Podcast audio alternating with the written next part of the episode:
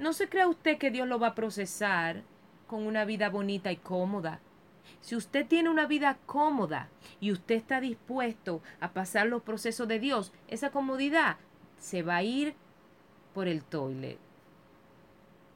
Porque Dios no procesa en la abundancia, Dios no procesa en la salud, Dios no procesa en la alegría, Dios no procesa en, en, la felicidad, Dios procesa en la pérdida, Dios procesa en la soledad, Dios procesa en la enfermedad, Dios procesa en la escasez, Dios procesa en el sufrimiento, Dios procesa en la traición, Dios procesa en el dolor, así es que Dios procesa.